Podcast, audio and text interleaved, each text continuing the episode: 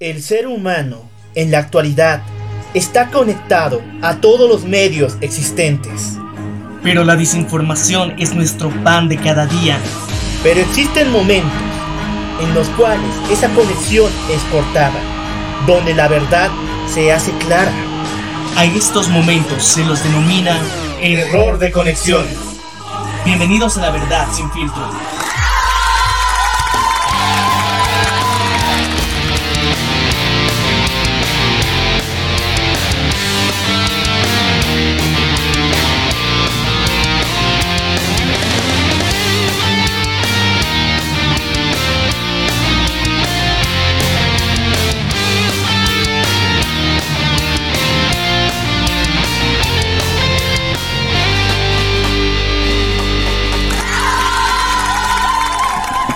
Muy buenos días, muy buenas tardes, muy buenas noches. Yo soy el Loco Alt y me encuentro junto a Menia. Y esto es Error de conexión. Un espacio donde podemos decir lo que nos agradó y lo que nos desagradó de esta semana, principalmente con hechos sociales muy importantes. Lo que pasó en México y obviamente lo que puede llegar a pasar en varios países de Latinoamérica. Pero ahora sí, tenemos que dar mención especial a los links a los diferentes lugares donde se postea este, este contenido. Pueden escucharnos a través de Spotify, Radio Public, Google Podcast y también tenemos muchas sorpresas, ¿verdad? Claro que sí, actualmente ya contamos con más de 6 plataformas en las que nos puedes escuchar, así que no tienes excusas. Actualmente también estamos en YouTube, en lo que sería iBox y iTunes, así que no te puedes perder ni uno de estos episodios. Y bueno, yo creo que es momento de iniciar con las noticias que ocurrieron durante esta semana. Y tenemos una muy buena noticia que puede causar que la enfermedad en muchos países que se está afectando por la malaria disminuya radicalmente. Exactamente, hablamos acerca de la creación de un hongo modificado genéticamente que puede llegar a matar el 99% de mosquitos que transmiten la enfermedad conocida como malaria.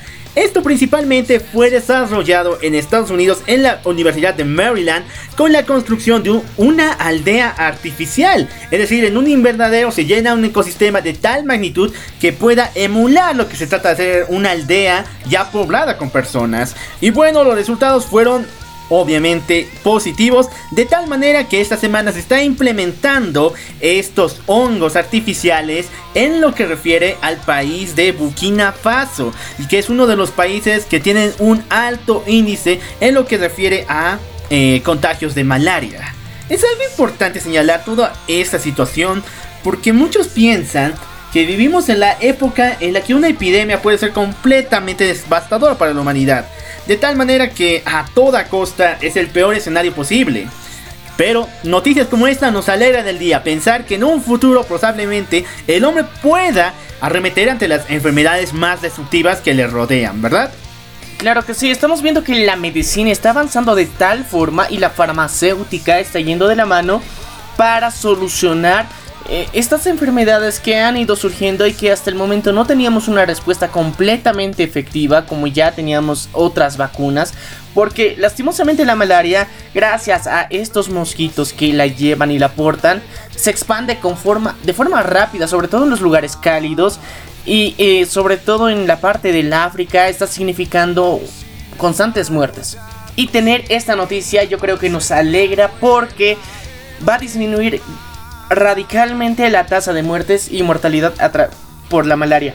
Bueno, vayamos a México porque esta semana tuvo mucho de qué hablar, principalmente por la declaración del presidente Donald Trump que hizo este jueves aumentando un 5% de aranceles en, lo que refiere a importaciones desde el país mexicano, lo cual llevó al presidente eh, cariñosamente llamado AMLO de México declarar en sus palabras tal vez una posible guerra comercial.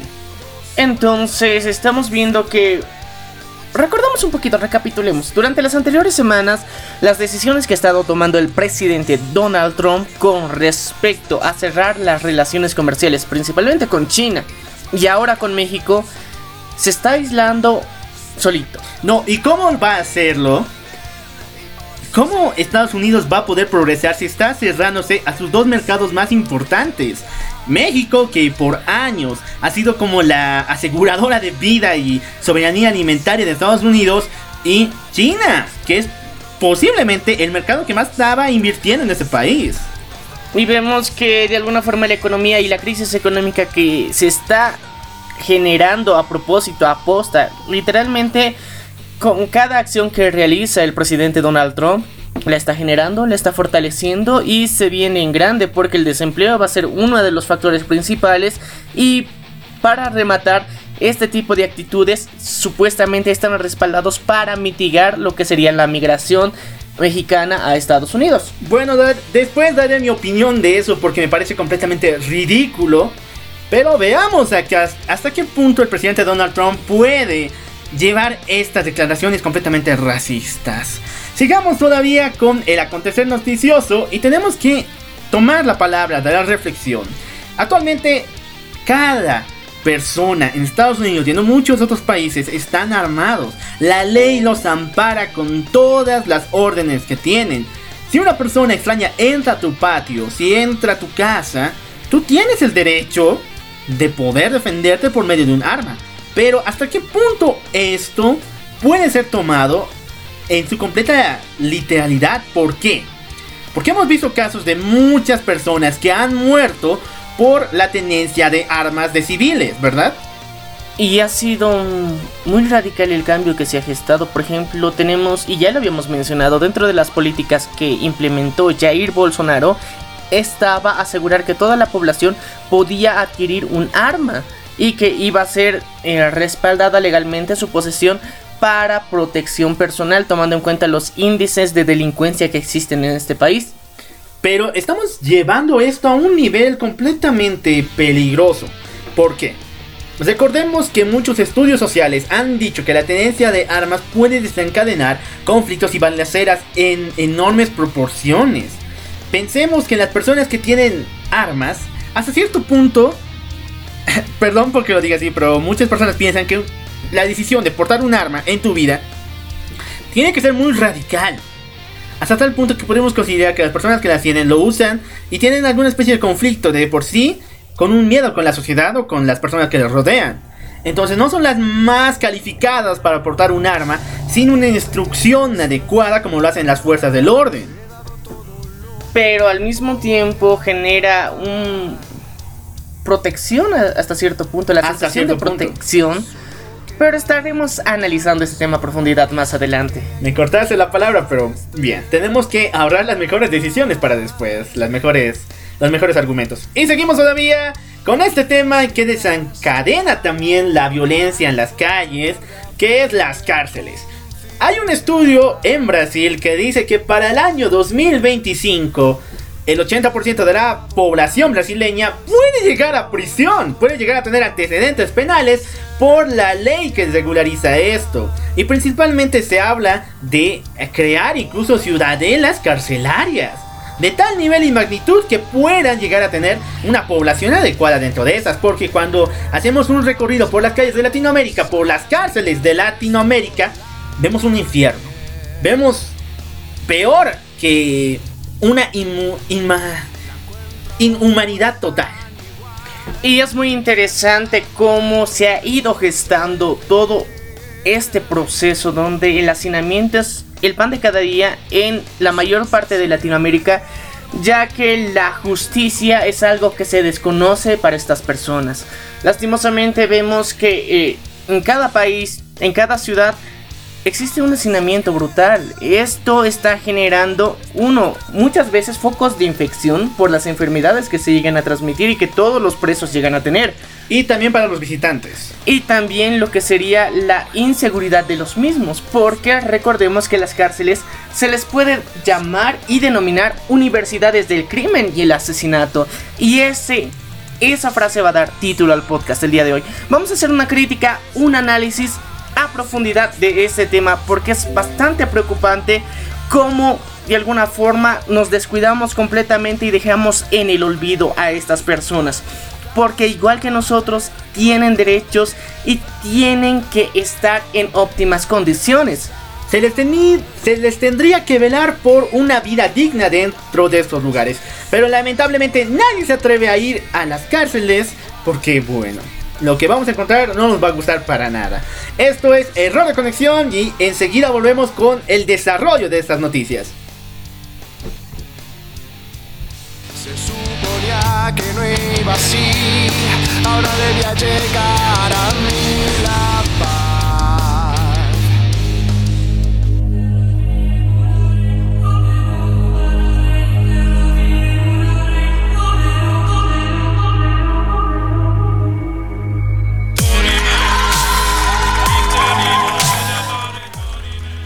Gracias por continuar con nosotros aquí en Error de Conexión. Y bueno, vamos a empezar con la noticia de este gran hongo completamente modificado genéticamente para poder eliminar hasta un 99% de los mosquitos que transmiten la malaria. La historia nos cuenta que el año pasado en la Universidad de Maryland, en un departamento referente a bioquímica, muchos estudiantes y también doctores especialistas realizaron la creación de un hongo modificado de tal manera que pudiera eliminar a estos mosquitos que transmiten la malaria. Se creó, y esto es interesante, una aldea artificial. ¿Alguna vez escuchaste de ese término? Claro, hay muchos cultivos y experimentación que se realiza a través de mini aldeas, entre comillas, de insectos o plantas que se busca un estudio racional de acuerdo a esto, se evalúan y se tienen constante vigilancia con cámaras actualmente. Claro, pero lo interesante de esta aldea eh, artificial fue que estaba completamente detallada, estructurada para emular una aldea de personas, es decir, habitada. El ecosistema estaba cargado de diferentes vapores que los seres humanos incluso eh, eliminamos. De tal manera que se emulaba una cierta cantidad de personas casi creo que 200 o 300 personas habitadas. Entonces estas pruebas han servido para corroborar que efectivamente este hongo es capaz de asesinar al 90% de los mosquitos. 99%. Este es el objetivo a alcanzar respecto a esta investigación. Y bueno, los científicos de Maryland no quisieron quedarse atrás y empezaron ya lo que refiere al trabajo de campo y ya se plantaron estos hongos artificiales modificados en Burkina Faso, uno de los países que tiene un alto índice en lo que refiere a portadores de malaria. Estamos viendo que la ciencia está avanzando, tenemos una noticia positiva dentro de esta semana y yo creo que hay que felicitar a las personas que en serio entregan compasión y dedicación su esfuerzo a solucionar estas enfermedades y bueno, yo creo que vamos a ver avances más adelante con respecto a otras enfermedades. Ya lo habíamos anunciado anteriormente, ya habíamos hablado de lo que sería el VIH-Sida y su progreso con ya dos personas que ya no tienen técnicamente el virus, ya no se encuentra a través de los estudios y vemos que también eh, se están generando lo que sería la tecnología para impresión 3D de órganos a través de las células madre. La ciencia está avanzando de forma positiva y esto nos genera un mejor estado de bienestar a largo plazo porque actualmente tal vez no podemos tener a la mano esta tecnología y este tipo de medicina más que todo en Sudamérica pero más adelante mientras más empresas se interesen en esto cada vez va a ser más común y muchas personas se van a poder beneficiar del mismo.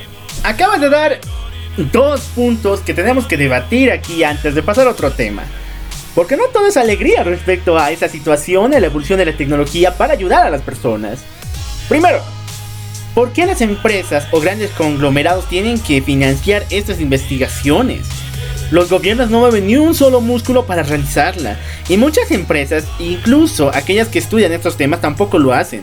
Son las empresas privadas, incluso de rubros que nada tienen que ver con investigación científica, realizan estos progresos de tal magnitud que nos hace pensar realmente si las personas que nosotros que deberían velar por la salud de las personas realmente cumplen su trabajo. Y es interesante este fenómeno porque multinacionales dedicadas a lo que serían la producción o la comercialización de grandes conglomerados de productos se preocupan en financiar salud. Y esto nos hace cuestionar si realmente a nuestros líderes les importamos como seres humanos y al mismo tiempo a las mismas organizaciones que están en defensa y cuidado del beneficio que tienen que tener los seres humanos, el desarrollo de las personas para quitarlas de la pobreza, pero no se preocupan específicamente por la salud y por resolver estos problemas. Sé y soy consciente que las universidades más grandes del mundo sí están volcadas constantemente a este estudio, pero la mayoría de estas universidades no son públicas, son privadas. Y de alguna forma que los intereses y los que financian estos proyectos sean privadas al mismo tiempo cuando se encuentra una cura muchas veces se llega a creer que estos mismos conglomerados lo llegan a esconder y a tener un precio exclusivo muchas veces porque vamos a entrar en teorías conspiranoicas donde se dice que ya existe una cura del cáncer pero simplemente que está habilitada para las personas con un gran poder adquisitivo y que puedan costear este tratamiento que realmente las personas como tal, o sea, en general, se desconoce cómo se realiza este tratamiento, qué patrones químicos sigue, porque es un, se, se quedan en el secreto y la reserva de la industria que lo ha generado. Exactamente. Yo no quiero imaginarme que esto es una especie de pelea por puntos o también por capacidades. Es decir, si una persona te dice, yo tengo la posible cura del cáncer, ok, ¿tú qué me tienes? Tengo la, la posible cura de, de la malaria, del VIH. Ok, ¿cuál de los dos es mejor? ¿Una especie de competencia de méritos? Yo no quiero pensar eso. Yo quiero pensar de que existen personas que se interesan en estas situaciones y que no solo velan por sus intereses. Y lo más interesante es que, en serio, podemos llegar a pensar que existe una élite dentro de lo que sería la atención médica, porque eh, el tratamiento incluso genético ya es posible. La alteración genética para las personas ya desarrolladas mayores que, por ejemplo, llegan a sufrir alergias, en Europa ya existen tratamientos contra las alergias que modifican tu ADN para que ya no te ya no presentes reacciones alérgicas a la misma. Incluso no solamente en lo que refiere a ingeniería genética, sino también a esto es lo que refiere al neuro la neuro la neurociencia del cerebro que incluso lleva extirpaciones de lugares que no funcionan para mejorar el estilo de vida de las personas. Por ejemplo, hay estudios de epilepsia donde te retiran mitad del cerebro y puedes vivir una vida completamente normal. Pero de alguna forma todo esto está reservado y esta información está catalogada y limitada para las personas de élite hasta cierto punto porque muchos estudios se han revelado y se han mostrado públicamente pero lastimosamente eh, los medios actuales no se dan la molestia de hacerlas conocer y bueno yo creo que pese a toda esta situación tan conspiranoica que les acabamos de presentar podemos dar un punto a favor que si bien nos vemos limitados muchas veces en eh, dentro de la salud y la preparación que tenemos dentro de nuestros propios países, vemos que hay personas que se preocupan realmente por la humanidad en general y no buscan lucrar a través de ella, sino es una mejora para la estabilidad y el tipo de vida que puedan vivir todos en general. Y bueno, voy a volver a darle un aplauso a estos grandes investigadores de la Universidad de Maryland en Estados Unidos. Esperamos muchas más noticias de ellos. Y bueno, vamos a cambiar de página de noticia. Y bueno, tenemos que hablar de lo que está gestionando con las declaraciones del presidente Donald Trump. El día jueves, el primer mandatario de los Estados Unidos aumentó un 5% de aranceles de eh, una especie de impuestos para las importaciones que vienen de México. De tal manera que, en palabras del mismo Trump, estas medidas son para reducir el número de inmigrantes indocumentados a Estados Unidos. Y, de una forma parafraseando lo que dijo el presidente Donald Trump, esto va a seguir así hasta que los números de inmigrantes bajen. Esto es una especie de amenaza, una especie de ¿Una especie de juego para el presidente Trump? ¿Qué es esto? No sé, pero la verdad, mira, durante los últimos años que desde que fue electo a la presidencia, las medidas que ha, tomado y cómo las ha justificado no son racionales para nada. Lastimosamente, ya habíamos anunciado hace algunos podcasts que ya se empezó con la construcción del famoso muro. Ya se dio la licitación a una empresa en específico y se eligió el diseño que va a tener este muro. Pero ahora vemos que aún cumpliendo esta promesa de limitar la migración, lo usa como una excusa para generar más impuestos.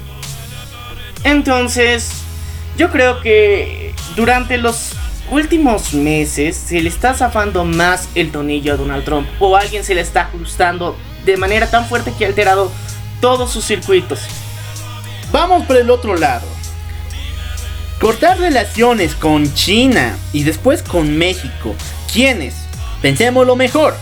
China es uno de los mayores inversionistas en Estados Unidos, de tal manera que se puede decir que es uno de los mercados que estaban subvencionando el mercado interno de los Estados Unidos en lo que refiere a inversiones.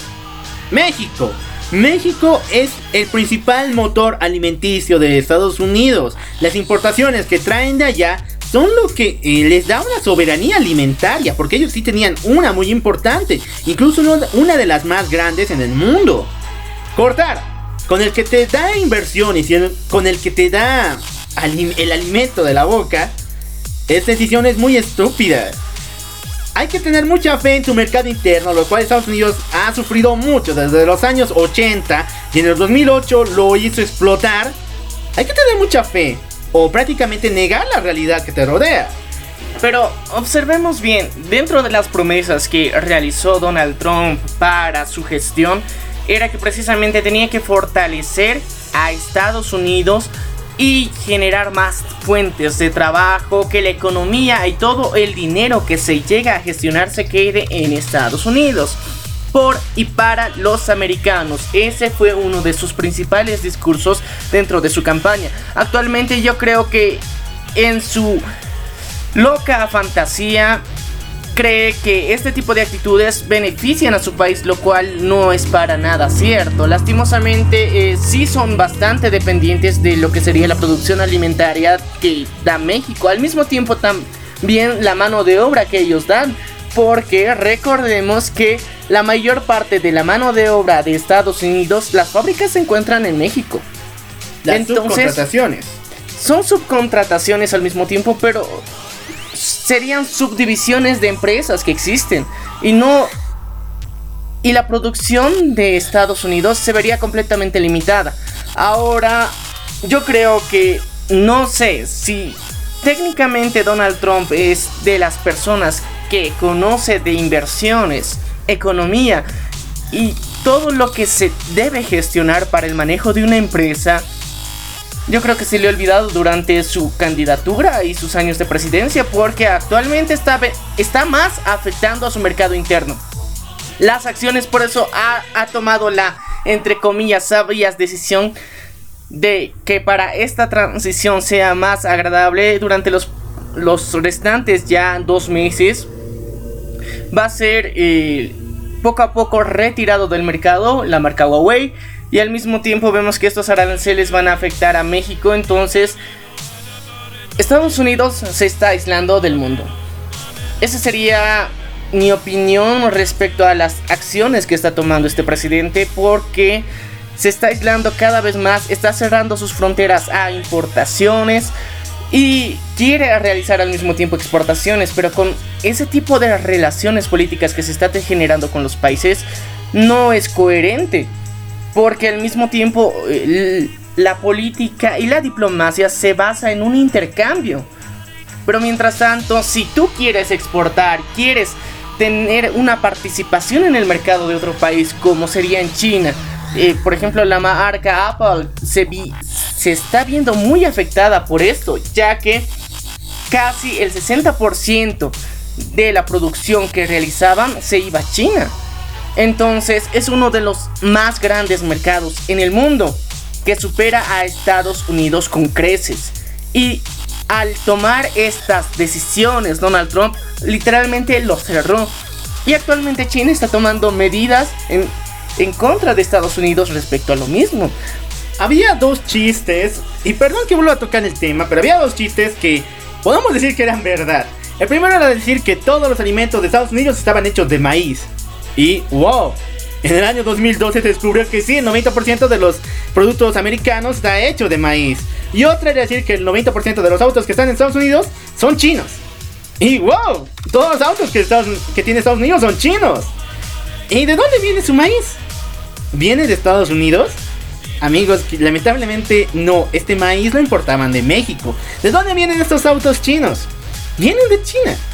Ahora, yo no sé en qué década vive el presidente Donald Trump. En serio, pensar que él sigue pensando que sigue la gran Detroit formando autos híbridos como estaban en los 50, en los 60. No, la situación es otra. Y esta noticia de que se está pensando de que él lo está tomando por ese lado porque quiere volverse a lanzar a las nuevas elecciones de los Estados Unidos. Haciendo realidad las promesas que ha cumplido y supuestamente em, dando valor y levantando las empresas, volviéndose el nuevo héroe americano. De tal manera que Estados Unidos va a recordar como siempre como eh, el mayor proveedor de este, de este país. Pero no es así. Porque todo lo que necesita Estados Unidos para progresar, para levantarse por mucho tiempo, se lo debe al exterior. De alguna forma, la ideología de patriotismo que quiere gestionar está funcionando mal porque lastimosamente y les recordamos que Estados Unidos fue fundada por migrantes. Y la economía que ha gestado durante toda su historia ha sido gracias a migrantes. El valor que tiene como país ha sido gracias a los migrantes. Su cultura es una derivada de los migrantes también. Todo es un acopio de las culturas, de que diversas ideologías han aportado para gestionar una mejor sociedad. Y ese era Estados Unidos, el país de la libertad, entre comillas, ya que se creía que allá podías hacer tus sueños realidad. Las limitaciones que tenías en tu país no existían existía más aceptación, existía más fuentes laborales porque nuevas personas llegaban, mejoraban su economía y estas a su vez daban empleo a nuevas personas. Este era el modelo económico que funcionaba de forma coherente en Estados Unidos.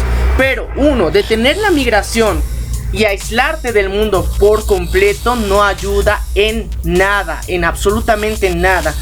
Lastimosamente las consecuencias la estarán viviendo los habitantes de Estados Unidos, ya que en gran parte de América Latina los gobiernos socialistas se han ido alejando de Estados Unidos de a poco. Yo creo que de alguna forma esto va a generar una crisis económica a corto plazo. Y tengo un mensaje para muchas personas emigrantes que seguro no se sienten muy bien con las decisiones que está tomando el presidente Donald Trump y están debatiendo si quedarse o irse, o adoptar esa nueva manera, o incluso volver a su país. Eso está a su, a su decisión, pero yo personalmente les diría, si no te sientes cómodo en el país donde estás, puedes volver. Las puertas siempre están abiertas, ¿o no? Claro, y sabemos que en Latinoamérica no estamos en el mejor momento del mundo, pero aún así yo creo que es mejor trabajar en la tierra donde has nacido, donde has crecido, la cual conoces. Y muchas veces el problema de que se enfrentan la mayor parte de los migrantes es lo desconocido. El enfrentarse a una cultura, una sociedad, una ideología completamente diferente de la que vienes, donde no sabes cómo enfrentarla de forma correcta. Te puedes equivocar muchas veces, puedes ofender a las personas al mismo tiempo. Entonces yo creo que Tienes que darte el tiempo de reflexionar, pensar y ser objetivo con tus decisiones. Tienes que buscar lo mejor para ti, para tu familia y al mismo tiempo aportar en la sociedad en la que estés viviendo. Y bueno, con esto finalizamos esta noticia que han conmocionado a toda Latinoamérica y se habla de una posible guerra comercial con las declaraciones del presidente, eh, el presidente AMLO. Yo cariñosamente le digo así. Pero, esperemos que esto no suba a peores. Pero si te das cuenta, la guerra comercial ya inició. O sea, no se habla de una posible, ya es una guerra comercial que existe y se está tomando como líder y enemigo absoluto de Estados Unidos de todo el mundo. Entonces yo creo que la que más tiene que perder es Estados Unidos. Sabemos que el presidente Andrés Manuel López Obrador, si bien tiene un gobierno socialista y una visión, entre comillas, innovadora, aún así tiene unas limitantes dentro de su misma ideología política que está gestionando. Sabemos que su misma popularidad ha ido bajando durante los últimos meses. Las decisiones que está tomando no son muy acertadas, pero la forma en que está enfrentando esta situación lo ha hecho llevadero. Sí, yo puedo reconocer que AMLO, como también es conocido, Andrés Manuel López Obrador, realizó una buena gestión en respuesta a lo que está realizando Donald Trump. Y yo creo que que noten ese aislamiento económico que está teniendo los estadounidenses van a hacer que reacciones en las próximas elecciones que se tengan en Estados Unidos, Donald Trump ya no va a seguir en el poder. Eso esperemos. Y bueno, sigamos todavía y ahora pasamos al espacio de reflexión. Porque tenemos que contar una dura verdad. ¿Realmente es necesario la seguridad armada? Una paz armada en nuestra sociedad. Bueno, principalmente yo podría decir y me pongo toda mi sinceridad en juego que no. La respuesta no es armar a los civiles. Ya sé que muchas personas hablan de que sí, el mundo se ha vuelto peligroso de tal manera que ya no podemos hacerle contra. Pero, como les dije, portar un arma no es una decisión fácil de tomar. Muchas personas les cuesta mucho, incluso están en contacto con uno de estos dispositivos. Y para hacerlo hay que tener una moral y una responsabilidad muy firme. Lo cual no se logra del día a la mañana, de un día a otro.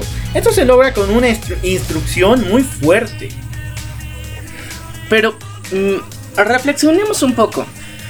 Durante la anterior semana, eh, dentro de nuestra página, y si no la conoces, es Error de Conexión y puedes encontrarnos a través de Facebook, realizamos un post exclusivo de lo que sería la primera línea de defensa, que es una organización a favor de la aportación de armas. En esta se mostraba cómo se habían impedido robos de tanto automóviles como robos personales con la tenencia y posesión de armas. Publicamos esta noticia para qué? Para saber su opinión y su respuesta ante la misma. Y hemos visto que muchas, muchas personas están a favor de la misma.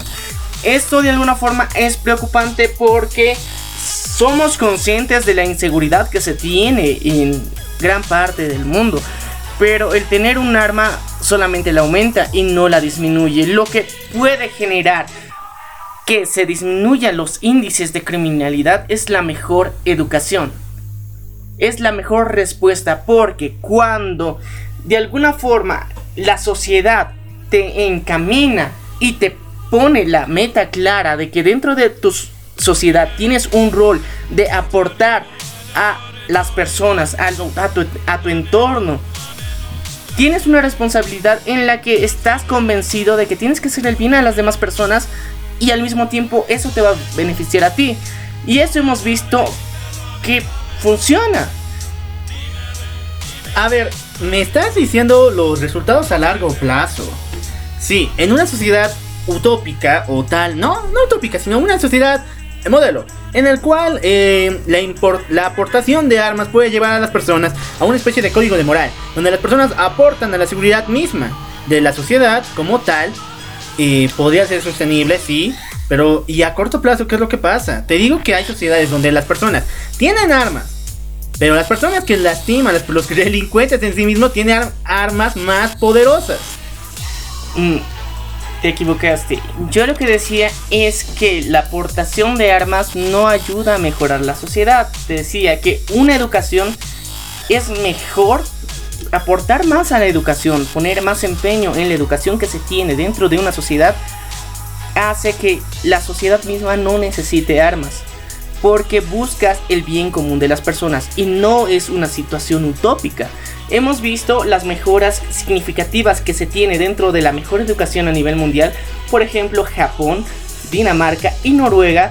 Vemos ejemplos claros donde la educación ha mejorado a un tan alto nivel donde la corrupción es completamente mal vista y tajantemente cortada, porque la justicia está a cargo de personas completamente imparciales y se busca un sistema que aísle cada uno de estos medios para que el juicio no pueda ser nublado de ninguna forma. Entonces, no es una sociedad utópica la que estoy mencionando, es una sociedad que actualmente existe y muchas personas están viviendo en las mismas. Entonces, que seamos latinos no significa que el mundo sea como todo lo que lo vemos dentro de nuestras ciudades. Existe un mundo alrededor nuestro donde la educación ha mejorado de una forma y la sociedad y las personas se han dado cuenta de esto y lastimosamente estas sociedades han mejorado gracias a las múltiples fracturas que han tenido en las mismas. Recordemos que Japón recibió dos bombas atómicas, recibió una crisis económica brutal. Todos estos hechos que son completamente trágicos han ayudado a mejorar su sociedad entera. Y te pones a, a pensar y a cuestionar, necesitamos en América Latina un sacudón tan fuerte, ya sea por parte de la naturaleza o por la guerra o por situaciones catastróficas, para evolucionar a una mejor sociedad? Bueno, en todo sentido, la aportación de armas en qué beneficia. Muchas personas piensan de que esto puede llevar a la reducción de índices de delincuencia como tal pero también puede llevar a la construcción de grupos eh, más allá de, de, lo normal. Grupos criminales que porten armas.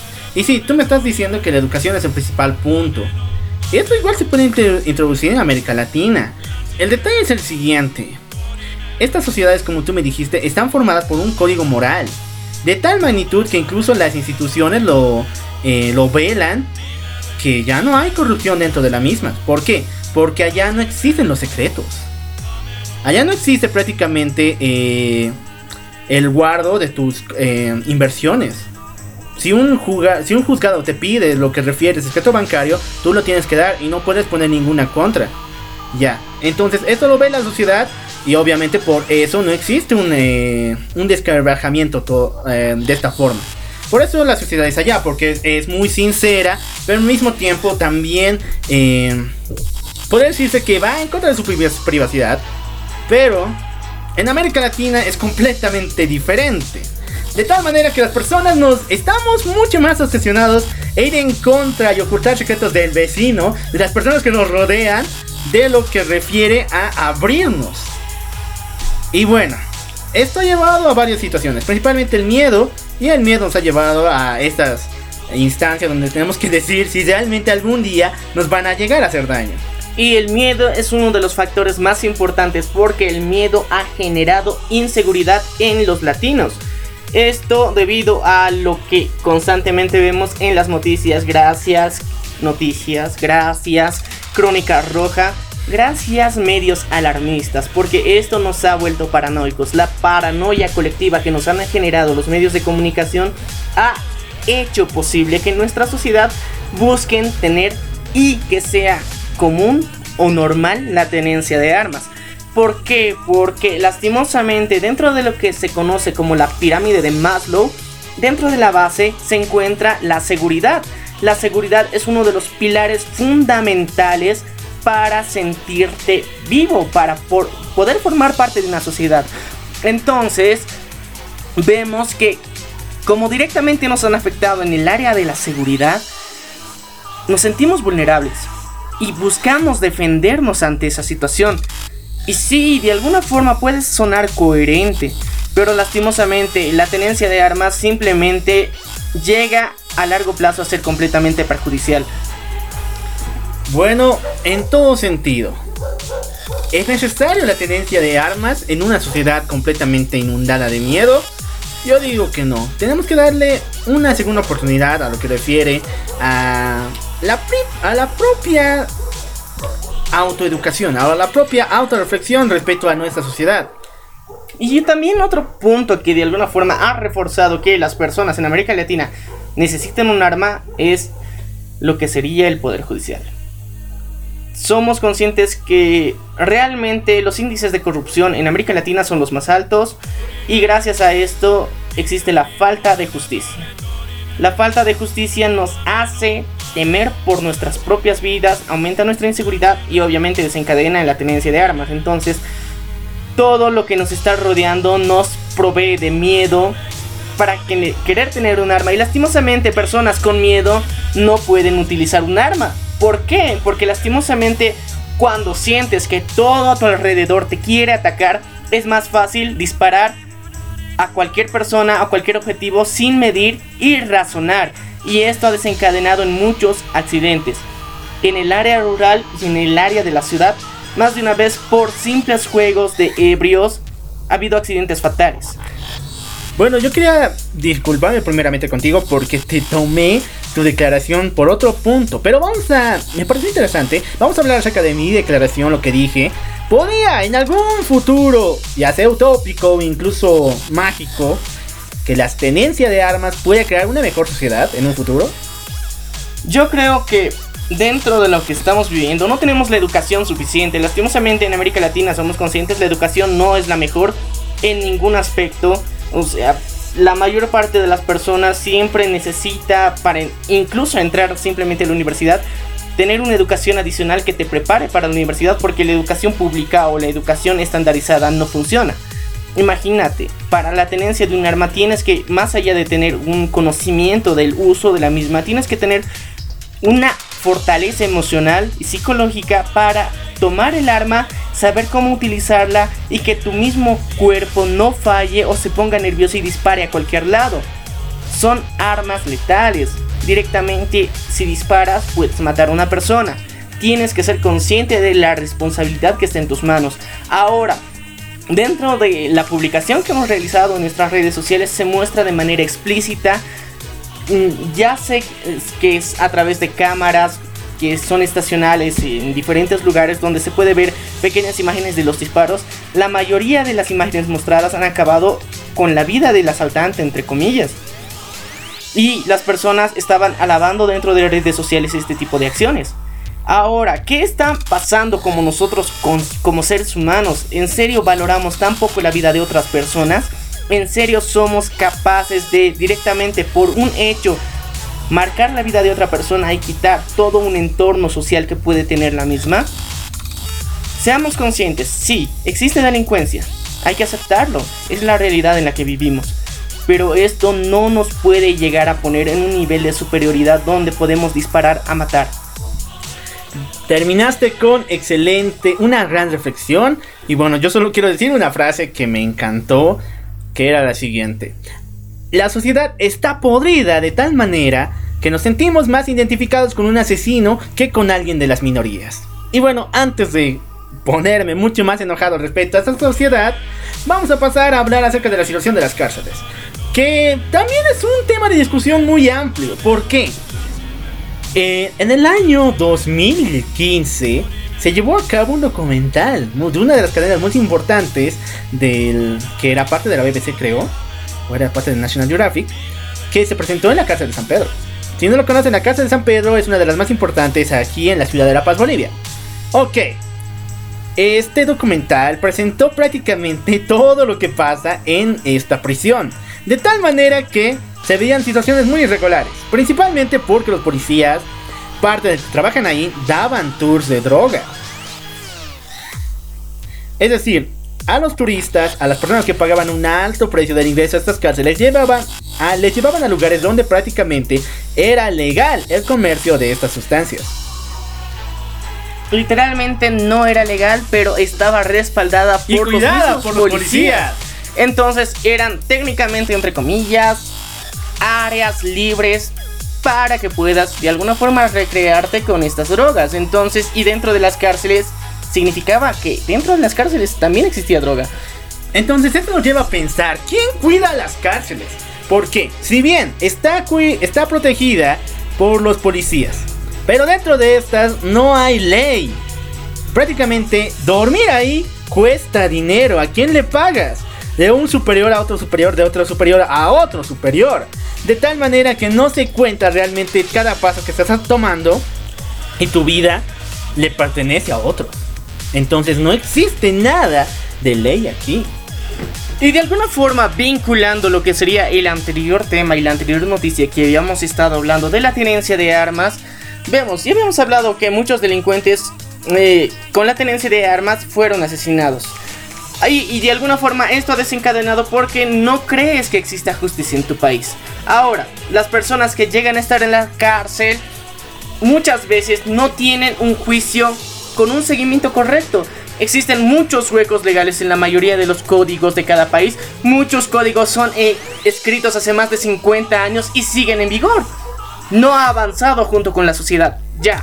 Ahora, el problema dentro de las cárceles que estabas mencionado, mi querido locual, sobre los policías, ya habíamos hablado de los policías en un anterior podcast y yo creo que esto viene a colación del mismo porque lastimosamente y hablando completamente de nuestro contexto, en la cárcel de San Pedro existe una corrupción enorme. Sabemos que cada vez que se escoge a un nuevo director de este precinto, el mismo tiene que pasar por la aprobación de los líderes de la cárcel, que son un líder dentro de los presos. Entonces vemos que hay una ciudadela pequeña escondida allá y para todos aquellos que piensen que solamente hablamos de líderes de la droga, de cárteles, de líderes de la mafia, no es solamente ello. Incluso tienen que pasar bajo la aprobación de los líderes de los sindicatos, de las personas que están viviendo ahí. Entonces, existe una microorganización dentro de las mismas cárceles.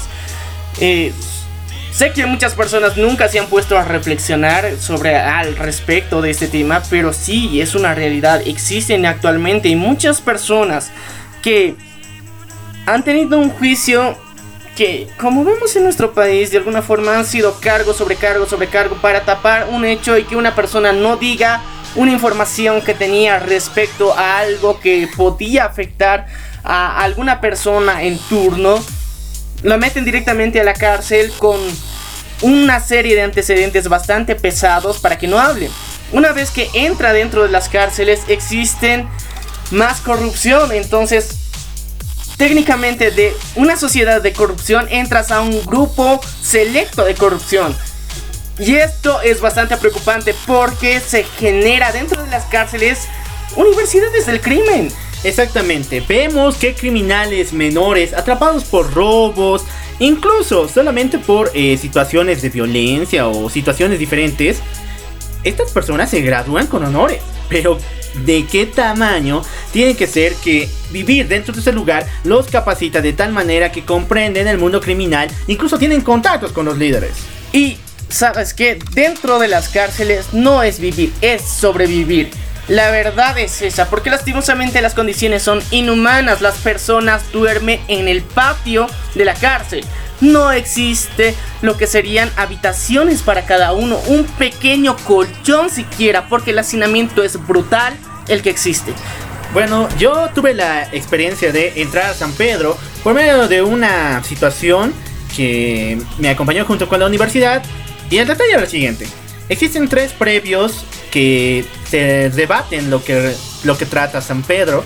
El principal es la cancha, donde sí, gente duerme ahí y bueno, como es techo abierto, tienen que sobrevivir la lluvia, el frío, el calor intenso y tienen que cuidar muy bien sus cosas porque pueden ser también provistos de robos o incluso situaciones mayores. Gente muere en esos lugares, gente muere en la cancha abierta. Luego pasamos a las celdas, pero al final. Y Pobre de ti si entras al final, porque son lugares donde ni la luz entra. Son los calabozos personales donde los policías ponen a los reos más peligrosos. Pero como esas situaciones no se ven tanto, los policías prácticamente no ingresan ahí. Eh, a esos lugares los meten a las personas que no pueden pagar lugar. Y no sé cómo viven. Pero me dijeron que viven la vida parados. No pueden echarse porque son muchas personas que están en un cuarto muy pequeño. El hacinamiento, repito, en Bolivia nosotros hablamos con la experiencia que hemos visto y con los ejemplos que tenemos dentro de nuestras sociedades es bastante grosera. Es bastante inhumana. Esto es preocupante y alarmante a nosotros como seres humanos que queremos vivir en una sociedad y compartir la vida con otras personas. Vemos que hay otras que están sufriendo todos los días. Que sufren completamente de lo que es la justicia. Que lastimosamente personas poco preparadas en el poder permiten que personas estén en condiciones inhumanas y que muchas personas lleguen a, delinquir gracias a una situación así. Y lo peor, personas inocentes también viven en este infierno.